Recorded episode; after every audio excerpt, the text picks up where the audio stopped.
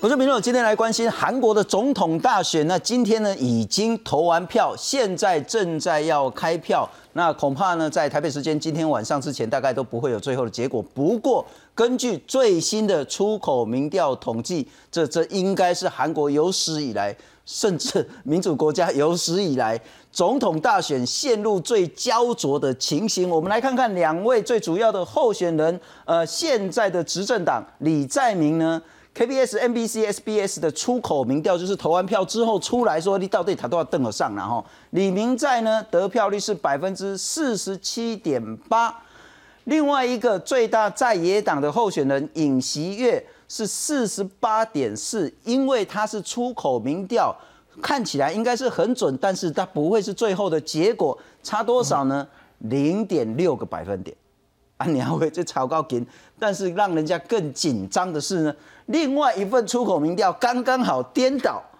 那么李在明呢，他的得票呢，在 JTBC 的这个出口民调呢是四十八点四，尹锡悦呢是四十七点七，差多少呢？差零点七个百分点。但赢谁赢谁输，刚刚好颠倒相反了哈，这会让大家觉得说，到底这一次的总统大选。第一个为何如此焦灼？第二个，这两个人谁当选，真的会有天壤之别吗？待会我们会分别就韩国的内政问题，包括很多人在批评所谓的朝鲜地狱这件事情呢，高房价的问题、失业率的问题、贫富差距的问题，会就韩国谁当选，外交会不会有什么改变？跟北韩的关系，跟美国的关系，特别是一个对中国关系。韩国这几年来仇中对中国感冒的人呢是越来越多，为什么？还有一个很重要，这一次呢在台湾的脉络不太能够理解的是说性别因素，就有所谓的丑女呐、艳女呐。男生讨厌女生，女生讨厌男生，对台湾那个不太容易理解这个脉络，但很显然这件事情恐怕是这一次大选的关键之一。先来介绍在场两位来宾，首先欢迎是知韩文化协会的执行长朱立熙，朱老师你好。哎，主持人好，各位观众大家好，非常感谢。再来欢迎是台湾智库的执行委员赖庄赖老师，主持人好，各位观众朋友大家好。待会我们会来自于韩国最新的实况消息，是驻韩的独立记者杨前豪带给我们最新的状况。不过我们先来看看出口民调如此的焦灼，到底是为什么？投完票了，现在正在开票，我们来看看。南韩总统大选九号开始投票，主要候选人李在明和尹锡悦对胜选都信心满满。不过，民调显示，不到最后一刻，胜负难料。截至当地时间下午三点为止，投票率已达六十八点一 percent，会不会突破八成，备受关注。五十七岁的李在明原本是人权律师，积极参与社运，曾经担任地方首长，但他常透过社交媒体发表偏激言论，煽动民粹主义，被称为“南韩川普”。 국회의원 경력 한 번 없는 변방의 아웃사이더입니다. 그런 저 이재명에게 집권 여당 대통령 후보라는 막중한 임무를 맡겨주셨습니다. 而六十一岁的尹锡悦出身书香门第， 一度受到总统文在寅重用，一路升任检察总长，曾坐镇指挥调查前总统朴槿惠和李明博的贪腐案。 이제 우리는 이런 부패하고 무능한 세력의 집권 연장과 국민 약탈을 막아야 합니다. 不过先前传出尹锡悦迷信算命，还有媒体踢爆他的妻子金建熙利诱记者帮忙竞选， 还暗示要干预司法，引发争议。被称为史上最难预测的总统大选，究竟谁能入主青瓦台？选委会推估，结果可能要到午夜才会出炉。记者综合报道。好，朱老师先请教你，然后正经时间把这句话把把我们看给韩国双嘎呢，我们来看看李在明呢，如果根据 KBS 等的这个出口民调呢，他是输尹锡悦零点六个百分点，但如果根据另外一家 JTBC 呢，它是赢尹锡悦零点七个百分点，为什么？怎么会如此焦灼？呃，这一次那个反对阵营喊出来叫政党轮替，是。那尹锡悦喊出来的口号是说延续烛光示威的精神，就推翻朴槿惠啊。那很显然就是说对文在寅过去五年来不满的年轻世代啊，那么这是他们主要主导这次呃输赢的关键。嗯哼。那显然很多人被我形容是韩国的韩国语哈，这个尹锡悦哈说 是说说认认同他的他的主张啊，主张要政党轮替。嗯哼那不过坦白讲，我个人对尹锡悦是没有什么好感，因为等于是说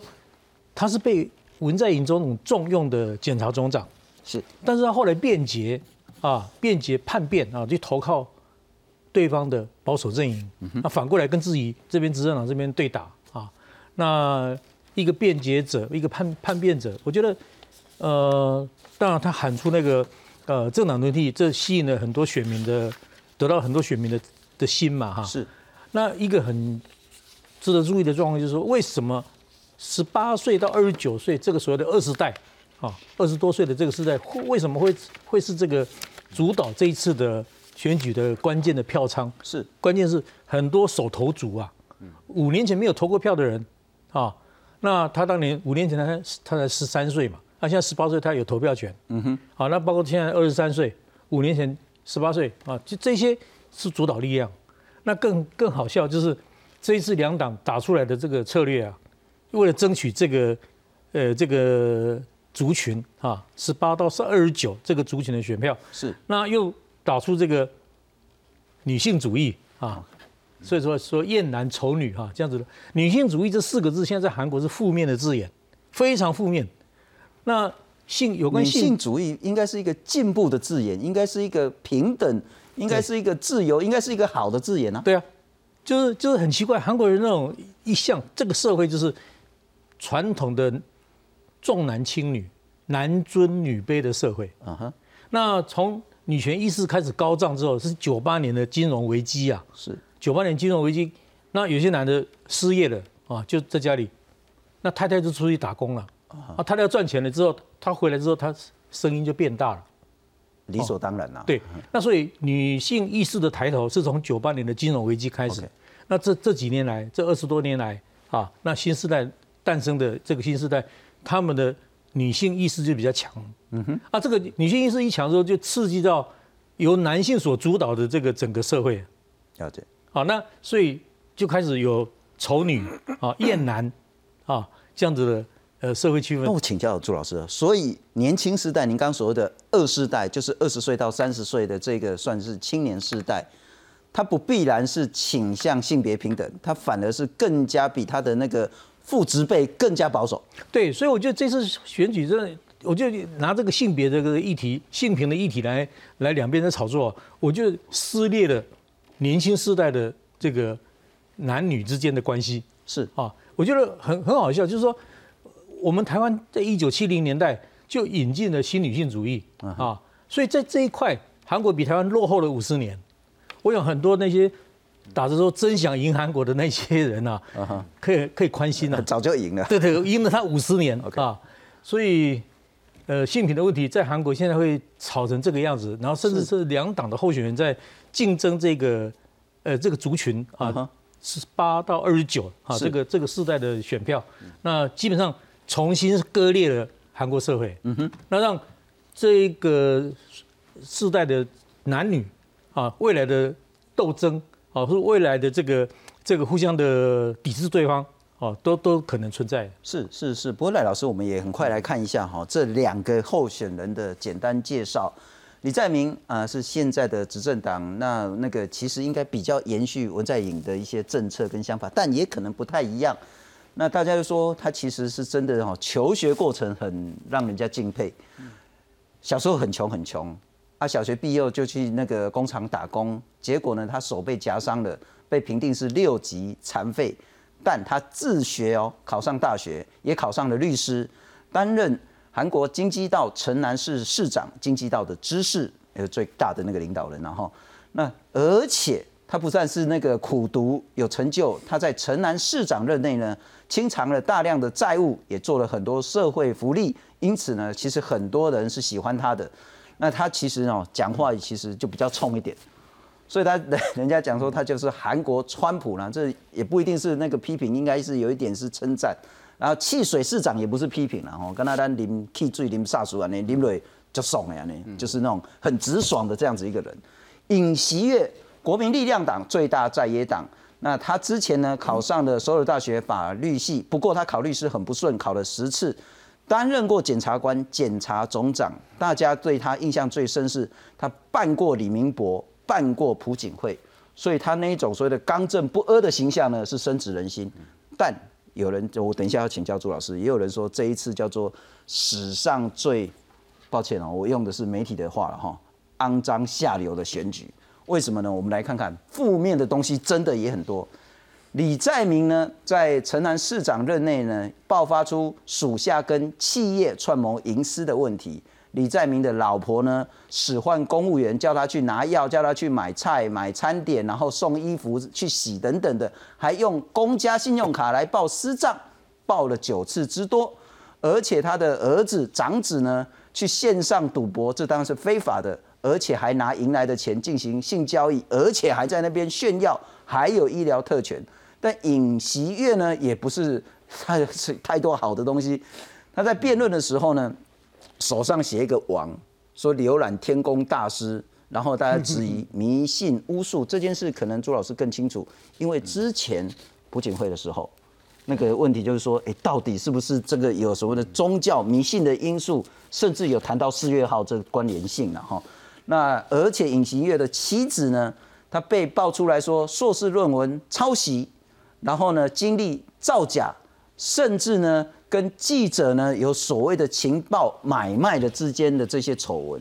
怎么样看待这一次？真的是问题很大的一次选举吗？我想哈，就是说，先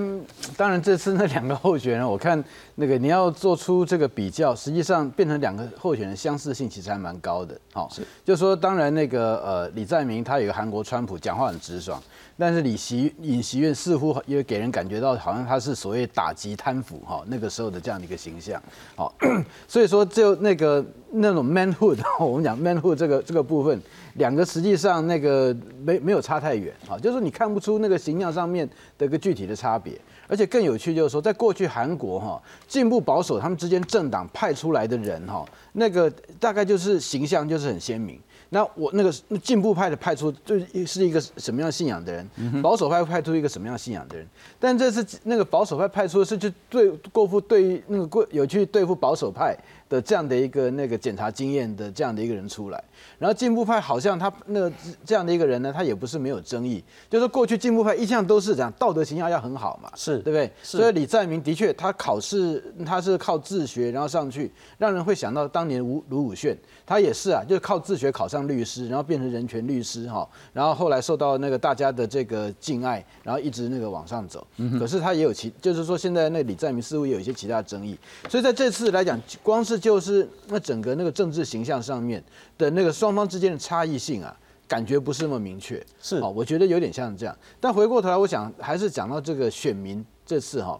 因为这让我想到，在两千零二年，就朱老师，我觉得那个最清楚。两千零二年的时候，卢武铉的选举，在一开始实际上他也是呃，也不是说那么看好。然后到后来，他那个他甚至他他叫做那个他是呃会他有办法一直让让他沸腾在最后哈。那那个让卢武铉能够当选，就两千零二年韩国卢武铉能当选，就是所谓三八六世代。换句话说，八零年代那三那那个时候参加过学运好。六零年代出生，八零年参过学运，然后在那个两千零二年那个时候，差不多三十几岁，叫三八六世代，是这样的一个算是有坚强那个民主运动传统的这样的一的年轻人，现在进入到这个政治投票的那中间部队，然后他们主要是当时让那个卢武铉进步力量能够那个掌政很重要的一股力量。是，那现在来讲的话，就是说那个三八六做一个投票的部队，或者这样一个很坚强的世代啊，他们现在慢慢跟我一样，慢慢走入老年，好，然后那个。朱老师不要这样看我啊！现在是五八六，五八五十几岁。对对对。然后，但是另外一方面呢，刚才那个呃，就是朱老师有提到，我们讲他十八到二十九岁这批年轻人是很有趣。这批年轻人，你看他成长的时候是怎么样？大概是差不多是在那个呃那个就是金大中党政的时候他出生，然后。就是他这这批人，他是整个就在韩国进入真正的民主时代的时候在成长。是换句话说，是一个完全的民主时代，有点像台湾在当年一九八七年以后出生的那叫解严世代，像这个样子。那这批世代的人，他们的想法，因为他出生就是民主时代，所以他很自然而然会有一些当时的想法。那另外就是说，他们既然出在民主时代，对于过去民主奋斗的那种韩国人的那经验，他的感觉是比较遥远的事情。是好，那最后一点就是说，那这一批人他们在经历了这个时候，特别是从两千零七年开始，所谓地狱朝鲜啊，就在李明博时代开始大量的出现，所以他所看到是说他们的那个生活，他们的未来看不到。是，然后在那个那个时候。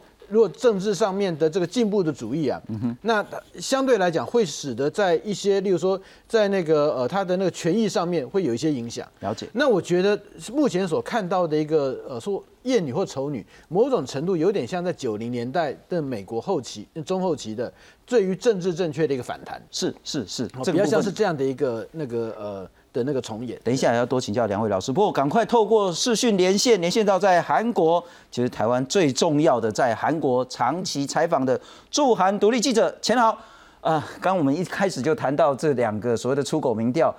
是都是差大概零点六、零点七，但是刚刚好相反，怎么会这样？你如何看待？呃，主主要是我觉得这几天呢，这个基本盘全部都回来了，因为原本呢到上个上上个礼拜为止，很多的民调出来，这个呃李在明的跟这个尹锡悦的差距还有一段距离哦，有些媒体上甚至做大概做出来的结果，这个尹在呃尹李在明的支持率大概落后尹锡悦有百分之十左右哟，有些媒体做出来的结果是这样子，但是呢，在最后这两个礼拜，我们如果就很多家的这个民调综合来看的话，我们可以发现这个在。光州群罗南道还有群罗北道，就是类似台湾的。台南、高雄、屏东这些进步派的大票仓呢，这个票开始在回流。原本这些这这几个地方的选民呢，对李在明的支持大概五成到六成左右，还一一样还是以领先以以席月很多的。但是呢，到后来呢，到最后这两个礼拜，我们可以看到他们明显的回流。民调显示，大概这个李在明的这个支持率呢，呃，在这三个地方大概都回流了大概十到十五趴左右哦。然后呢，呃。这个民调做出来呢，一个看这个老三台的民调是这个呃尹锡悦以零呃非常非常细微的这个少数点之内领先，然后呢这个 JTBC 有线的电视台是呃李在明也是些微的领先哦，两个是正。完全是相反的结果，都是在误差范围之内。那我前几我两天前才去这个 KBS 采访，专门在呃呃负责这个开票转播，还有这个经手出口民调的高层哦，他跟我讲说，目前存在的一个问题哦，就是这一次的这个投票呢，呃。五点呃六点到七点半呃有有特地为了这个呃确诊者还有隔离者让他们出来投票嘛，对不对？然后呢，上个星期五和星期六也举行了这个事前投票，但是呢，这个老三台的这个出口出口民调的这个统计范围，那这个呃我刚刚讲的星期五武汉星期六的事前投票，还有刚刚六点到七点半的这个确诊者出来投票是没有办法被采计在内的。那这些选民估计呢，大概呃占的这个。这个总选总选举人数大概就有三呃大概快四成左右哦，非常大的数字，所以这个出口民调能呃真的准确吗？这会是一个问题。那老三台也意识到了这个会有这样的呃这个可能会会失准的，所以他们又紧急的在今天晚上六点之后又实施了一个电话的民调，电话的民调做出来结果之后呢，把跟这个。这个出口民调统计出来，把它两两个合起来，这个校正啊，所以呈现出来，您现在看到的这个数字，那一样也是很紧绷。那我们也不知道说这样的这个呃结果。能不能够忠实的去反映它跟这个开票出来的结果会不会一模一样，还是有可能也会存在误差？所以今天我们必须要守到大概凌晨三四点，才可能会知道比较明显的轮廓。呃，换句话说，等于说我们在睡觉之前都不会看到最后的结果，所以明天请继续来收看《公示有话好说》，我们会有最后结果的一个分析。当然，我们也会担心，如果说差距这么些微的时候，会不会有其他政治上的争议的发生？不过，我们先来看看谁当选，真的有差吗？那会牵涉到说这几年大家一直在讨论的所谓地域朝鲜的问题，高房价、失业率、贫富差距，甚至包括所谓的自杀率的这些问题，我们来看看。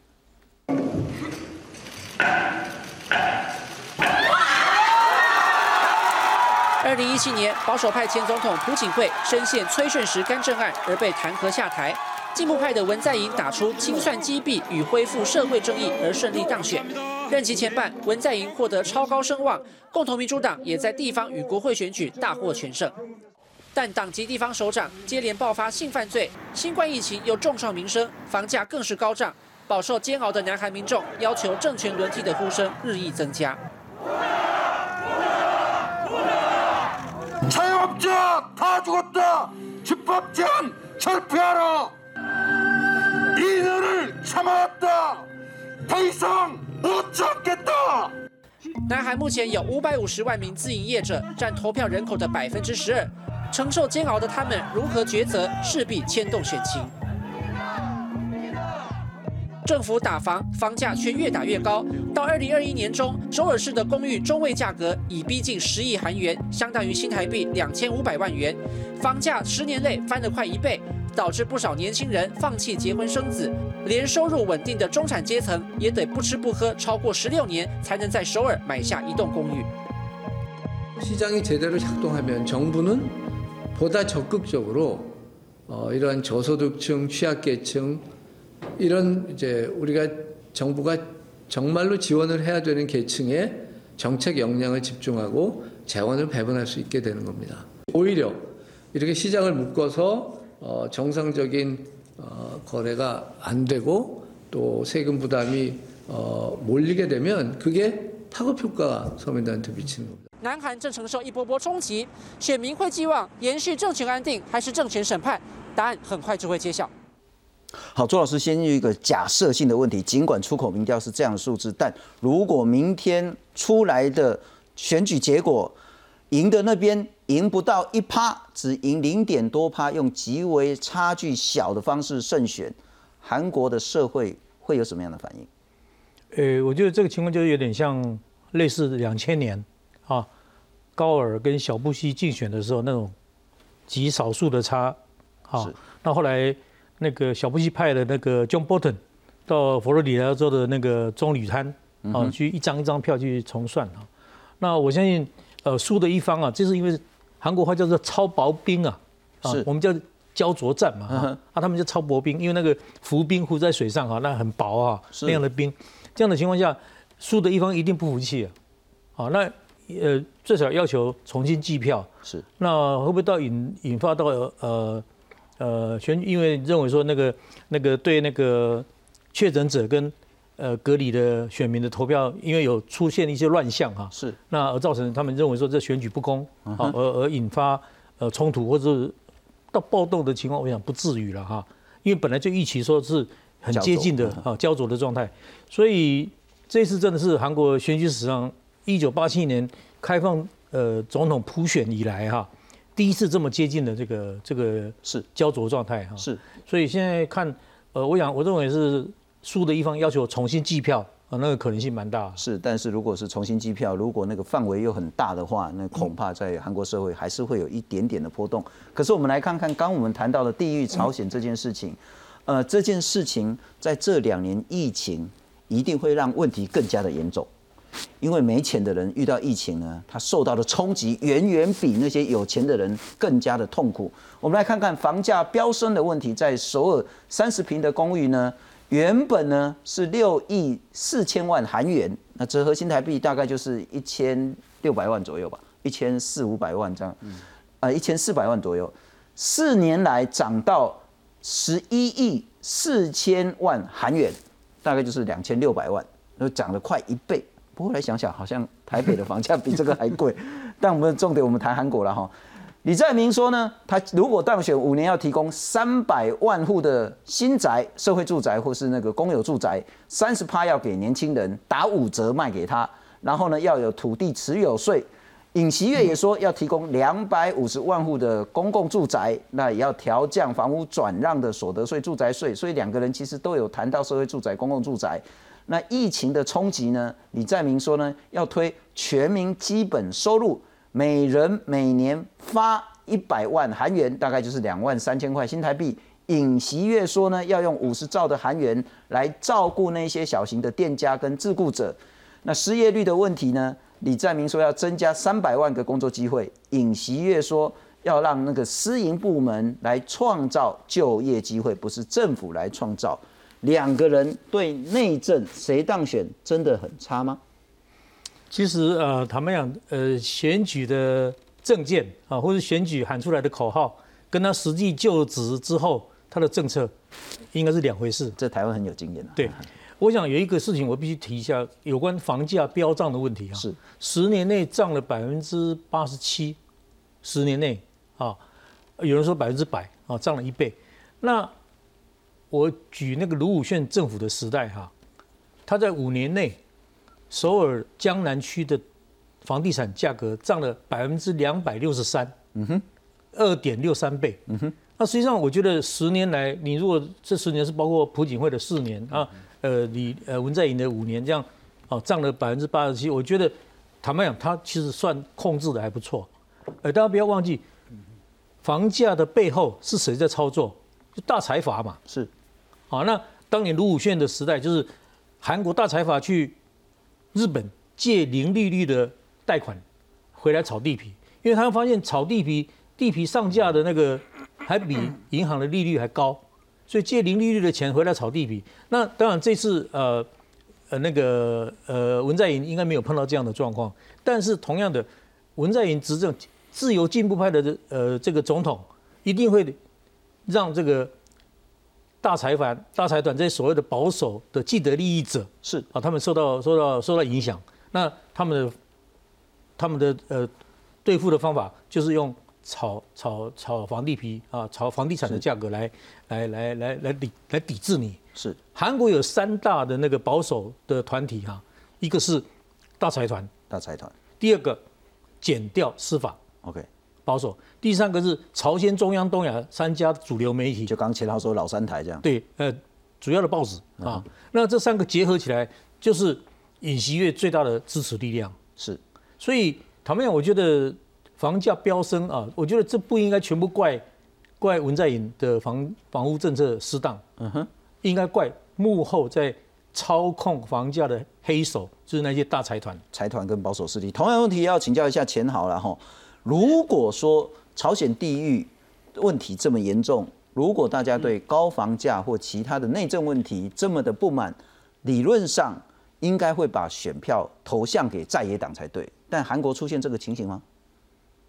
呃，你可以看到这个。很焦灼嘛，就代表说这个其实现在的执政党还是具有一定的这个呃支持的分量的。主要两个理由，第一个，这个我觉得大家还是认为说这个二零一六年年底这个朴槿惠前总统爆发了这个亲信干政案哦，对保守派实在是冲击太大。那很多人也是认为说，已经过了五六年，还是没有看到保守派好好去反省问题在哪里，这是第一个。那第二个，从保守派像国民力量这几年哦的表现呢，不断的在背个呃，不断的在扯。这个呃，共同民主党的后腿不愿意合作哦，呃，也让很多人看到会会觉得说，呃，我今天我虽然想要政权轮替，但是我如果真的投给另不是共同民主党的候选人的话，那韩国南韩的情况真的会变好吗？哦，会有这些呃顾虑存在的，所以呢，呃。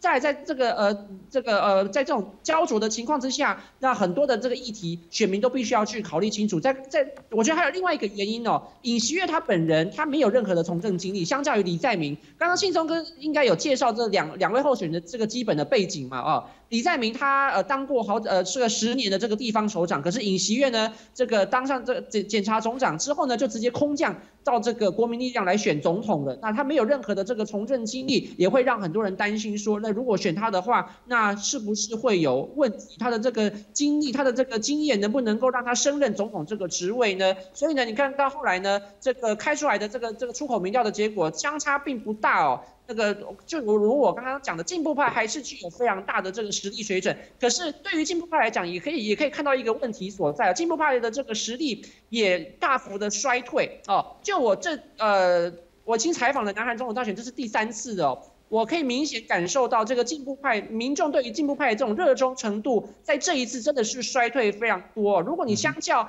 文在寅总统在二零一七年赢呃这个赢得这个选举之后，然后进步派在二零一八年这个地方选举就横扫所有的这个行政区哦，都拿下了这个市长或知事的这个执政权。那再来呢，两年前这个新冠病毒爆发的大概两三个月之后，这个南海也举行国会选举的进步派也获得在三百席的国会席次里面也获得了过半的一。百八十七次哦，但是呢，之后进步派发生了非常多的问题，包括刚刚信中信中哥讲到的这个呃房价没有办法控制下来，然后新冠病毒这个疫情呢，也因为这个政府颁布这个呃限聚令、社交距离措施，还有这个餐厅。这个餐饮业者只能够营业到晚上九点，现在开放到十点、十一点的哦，但是有很长的一段时间，这个营业时时间都是受到限制的，当然生意就受到影响了。所以呢，对于很多人会把这个问题，就是说责任会归归咎在现在的进步派政权。还有另外一个是女性啊，这个性侵害的问题太过严重了，从二零一八年开始。进步派这个共同民主党已经有连续有三位地方首长都涉入这种性侵害、性骚扰的这种性丑闻，而且也没有好好的应对，所以呢，让很多人感到非常的失望。所以你看到进步派的这个选民呢，这个这个支持的这个热衷的程度，没有像以前这么高了。不过某种程度来观察，就是说为什么这次投票率这么高，其实就是大家不希望你讨厌的人当选。那所以其实某种程度会变成是一个很奇怪的一个现象。刚我们也谈到说，两个人都有很多负面的问题了哈，包括自己，包括家人，甚至包括可能涉及迷信等等事情。但也许我们站在台湾角度，很想知道是这两个人谁当选，对未来韩国乃至于整个东北亚，乃至于对中国、美国的这样子的改变是不是巨大？我们来看看一个讯息，是一个呃蛮。蛮有趣的一个民调调查，这个民调是美国智库芝加哥全球事务委员会委托韩国的民调公司，在去年底的时候，一千五百个韩国成年人的做这个民调。他说，谁哪个国家是现在韩国最大的威胁？百分之四十六受调查的韩国民众说北韩，北韩是韩国最大的威胁。但百分之三十三的韩国民众说中国是韩国最大的威胁。那换另外一个问题，好，那未来十年之内，谁会是韩国最大的威胁呢？从四十六趴降到二十二趴，北韩。但中国呢，认为说它会是韩国最大威胁，从三十三变成五十六。为何这几年韩国对中国有这么强烈的反感意识？我们来看看。南韩总统大选最受国际关注的，莫过于北韩问题如何处理。进步派共同民主党候选人李在明表示，将延续现任总统文在寅的友好与对话路线，扮演牵起美朝对话的角色，也预告对北韩会更有原则。조건부제재완화와단계적동시행동이란해법을들고바이든대통령그리고김정은위원장직접만나서문제를풀어가겠습니다 셋째남북합의의일방적위반하기에는강하게대처하고할말은하겠습니다 但保守派国民力量候选人尹锡悦批评进步派政府长期讨好北韩来维持和平只是作秀。他更提出，当发现北韩有挑衅攻击征兆时，南韩应该先发制人。선제타격밖에는방막을수있는방법이지금없고요글로벌외교를통해서대북압박을하고북한의이핵고도화이과정을저희가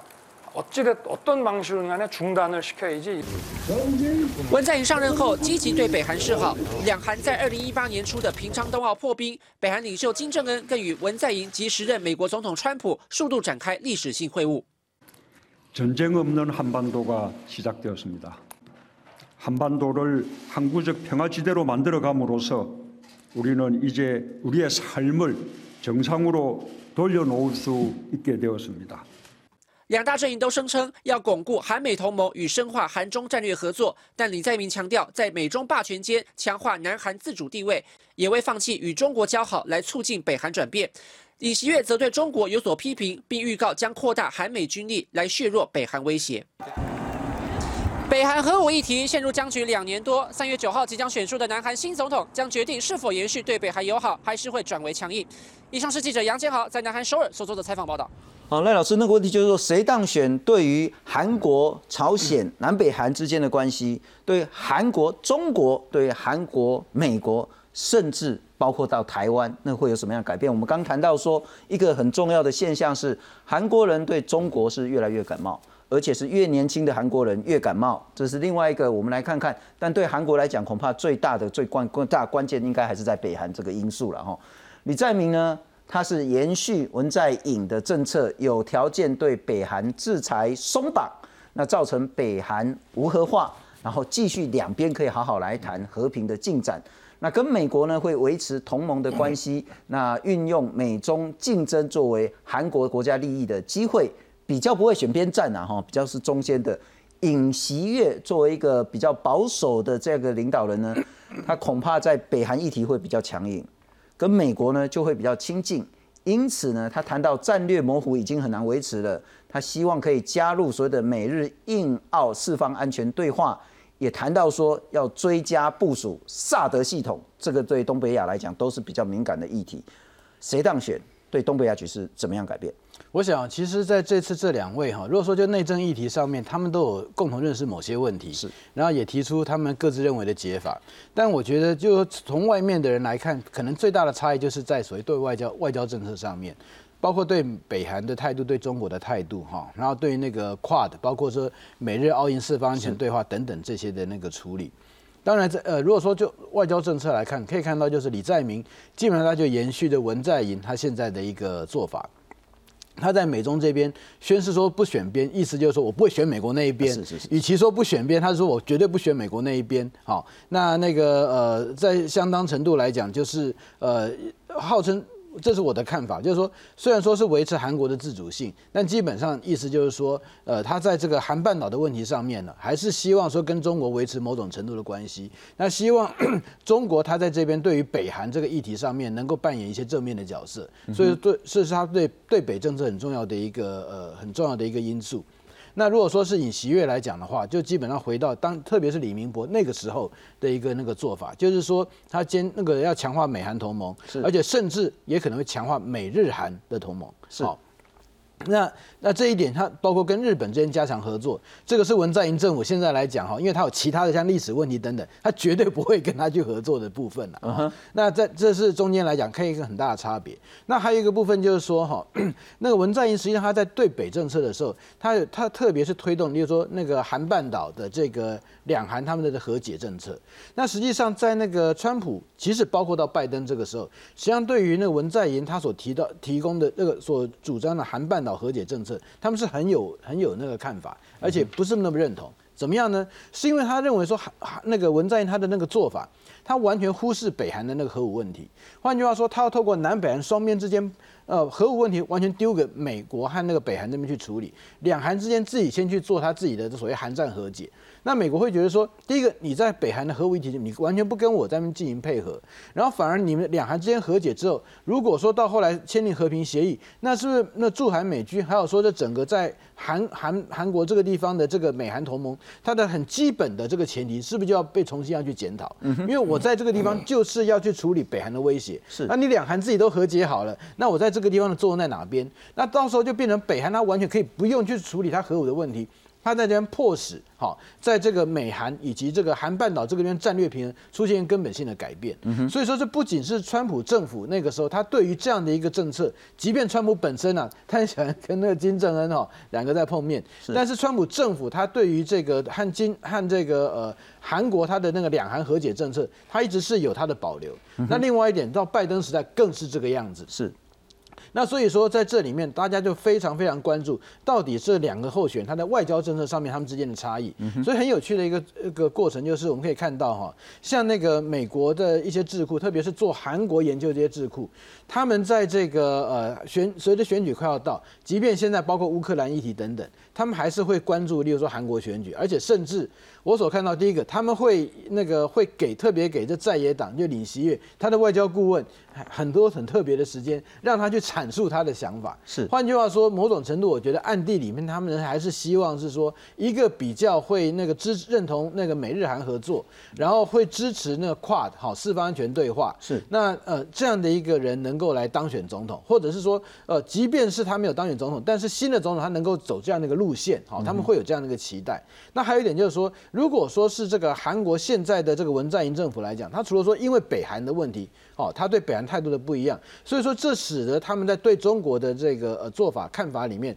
和美国之间就会有一些距离。那也因为这样，所以美国对根本的印太战略，还有美国的这个他所推动的美日澳印四方安全对话，甚至还包括说美英澳三边的同盟，这很很多后面所有的这个印太战略的安排啊，韩国在这个地方就是采取这个在在呃置身事外的态度，是不仅是说那个文在寅他在一开始对于所谓 CPTPP 哦，让 TPP 化这边 CPTPP，他本身的那个态度算是比较这个保留，后来是甚至包括 QUAD 哈四方安全对话，他也没有想要要要进去，即便是哈澳大利亚一直希望韩国能够进来。甚至到后来，其他的国家也认为韩国角色很重要，但是文在寅他就是采取比较置身事外的态度。了解。那朱老师，我请教你了哈，我不这我不觉得，我不知道这样子说是不是推得太快太远？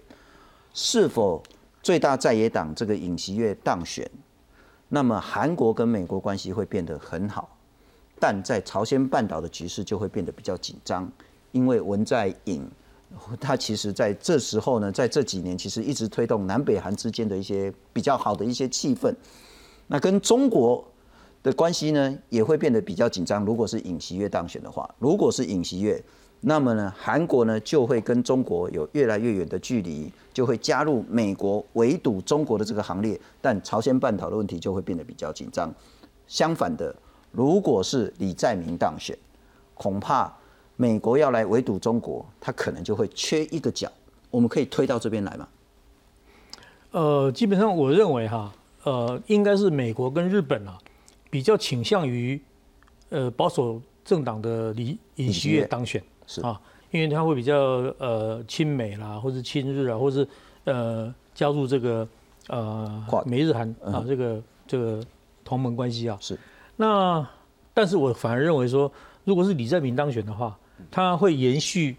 呃，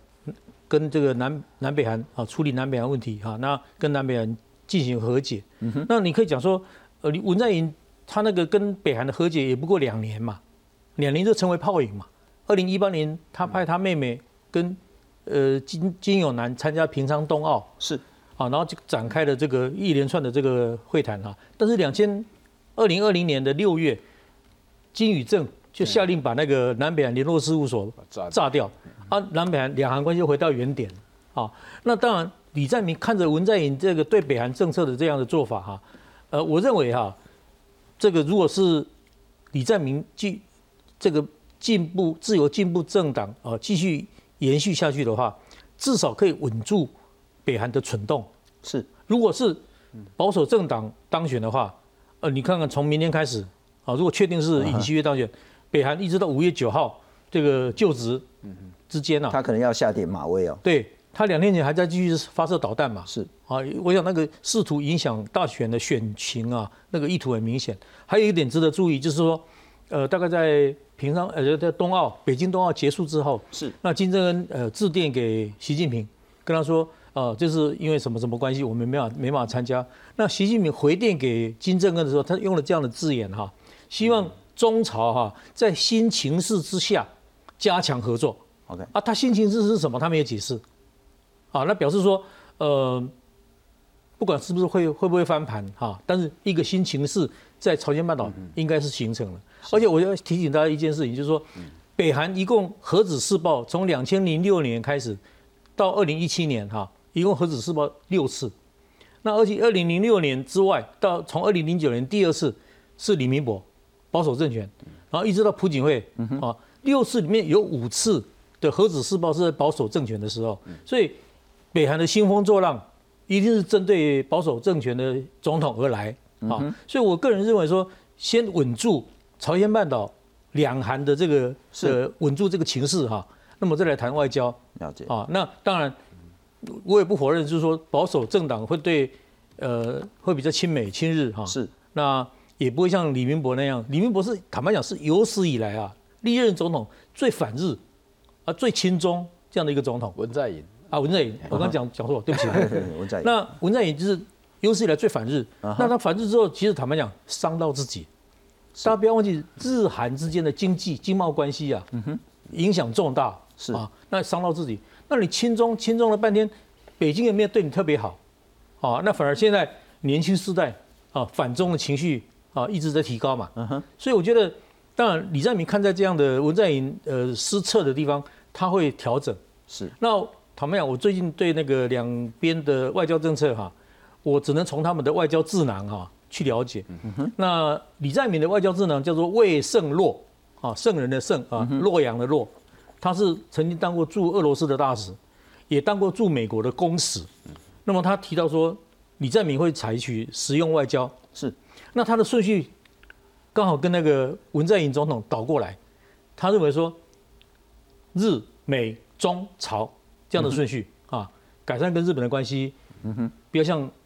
文在寅总统那样的反日。然后第二个美国啊，美国反正已经跟韩国是是联盟的关系啊，这第三个才才是中国，最后才是北韩。了解所以，这个是魏胜洛他就这样讲出来，实用外交啊，会是李明呃这个文呃李在明呃他的他的外交外交政策。不过如果这样听起来，很显然，不管是两个人谁当选，韩国的对外外交的政策一定要么就是很大的改变，要么就是很大的修正了哈。不过我们再来看看，特别要请教钱豪，有一点点站在台湾不是那么容易理解。我们当然知道说，韩国对日本人是有历史的情仇在的。但韩国对中国人为什么在这几年有这么高的反中情绪？我们刚刚看到这个民调呢，是说呢，有百分之五十六的韩国民众认为中国将是韩国未来十年最大的威胁者。那我们再来看看其他比较详细的资料了哈。根据去年八月韩国研究跟实施印的调查呢，说现在南韩人最讨厌的国家就是中国。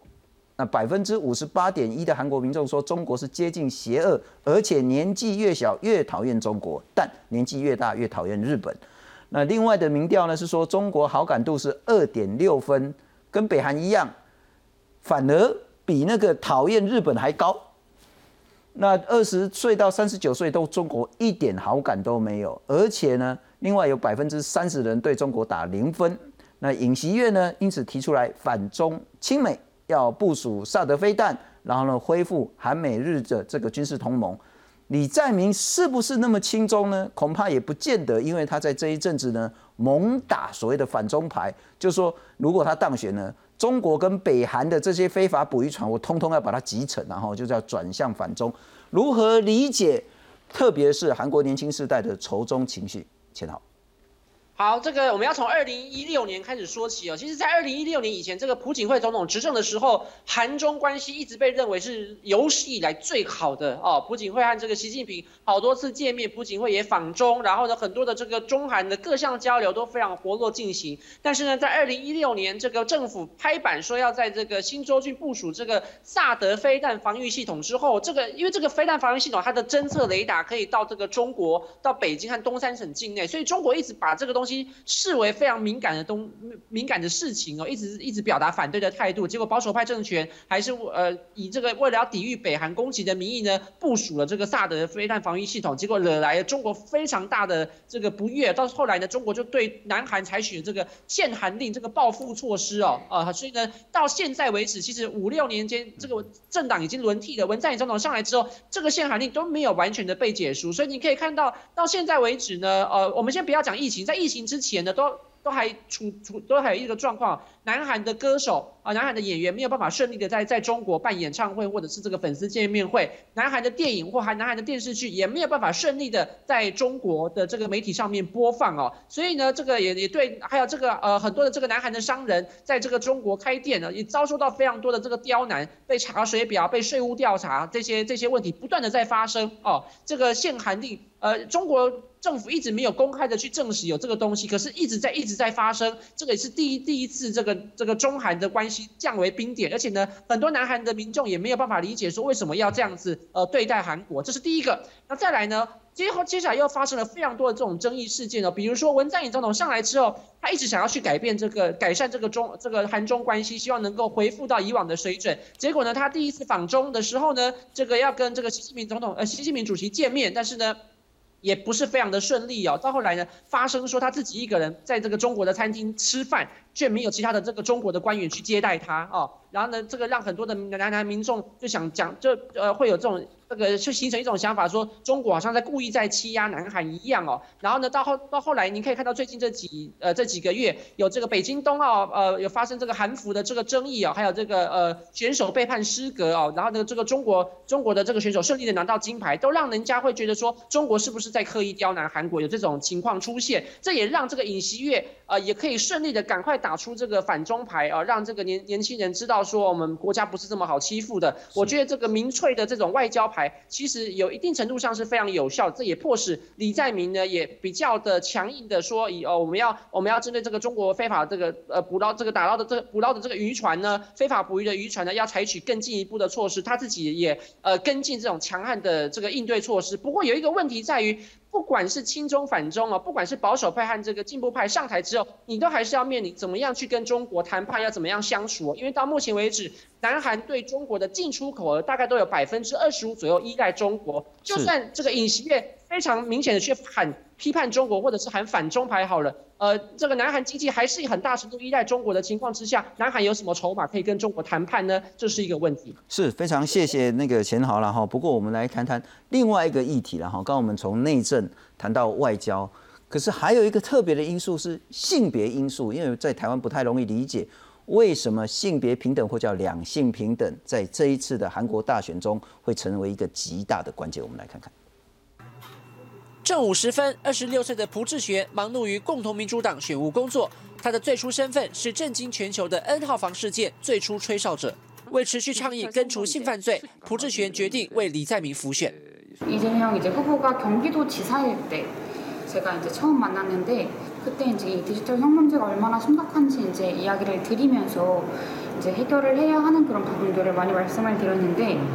그러고 반년 만에 이제 경기도에 디지털 성범죄 피해자 원스톱 지원센터가 생겼어요. 이제 추진을 하려는 그런 마음이 진심이구나라는 생각을 하게 됐고 支援中心除提供被害人咨询与心理辅导，更主动在网上监控与删除性剥削影像。目前，李在明力推将支援中心扩大至全国，但共同民主党连续三名党籍地方首长遭揭发性侵与性骚扰，形象重创。在此同时，在野党国民力量候选人尹锡悦则主张性别结构歧视已不存在，扬言废除内阁旗下的女性家族部，甚至对女性主义浪潮提出批判。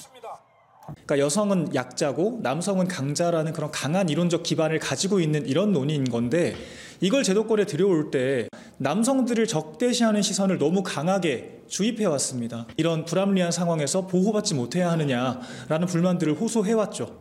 그런데 문재인 대통령과 더불어민주당은 이런 목소리들을 지난 몇 년 동안 철저히 무시해 왔습니다. 这番主张吸引大批年轻男性支持。民调显示，向来力挺进步派的二十岁世代选民，这回分裂为男性大量倒向保守派，而女性则是未表态率居高。二十岁世代的女性最后会选择支持谁，将成为左右选情的关键。以上是记者杨千豪在南韩首尔所做的采访报道。不过，钱豪还是请教我，其实下这个标，其实很担心这次的选举真的可以叫做艳男大战丑女吗？哎，我觉得是哎，呃，这个这一次很恐怖的是，以前我们都讲说二十岁世代哦，这个是进步派最铁票的，这个最最始终的支持群。结果因为这样子这个性丑闻，然后呢也有那这个女性主义兴起，也激起了这个男性的这个反感和冲突哦，所以两边这个对立非常的严重。所以你可以看到，到今天这个出口民调出来，这个二十岁的男性。真的大大规模倒戈到支持去支持保守派去支持尹锡悦，那反而呢这个二十岁时代的女性支持这个李李在敏比较多，你可以看到这个对立的情况非常的明显。非常谢谢钱豪今天在韩国，因为今天真的辛苦了哈，跟台好多台湾的媒体连线，那明天还是要麻烦你，谢谢钱豪。不过请教一下朱老师，包括刚刚性别的问题，包括包括中国的问题，你如何看待？性别的议题，坦白讲，呃，短期内还无解，无解。因为韩国是一个重男轻女，男尊女卑的社会。我刚刚一开始也讲过啊，就是他 他的呃两性平权啊，最好落落后台湾五十年。不，现在二零二二了，年这个观念还那么深吗？男重男轻女啊，然后男尊女卑。哦，对不起，我讲一个韩国的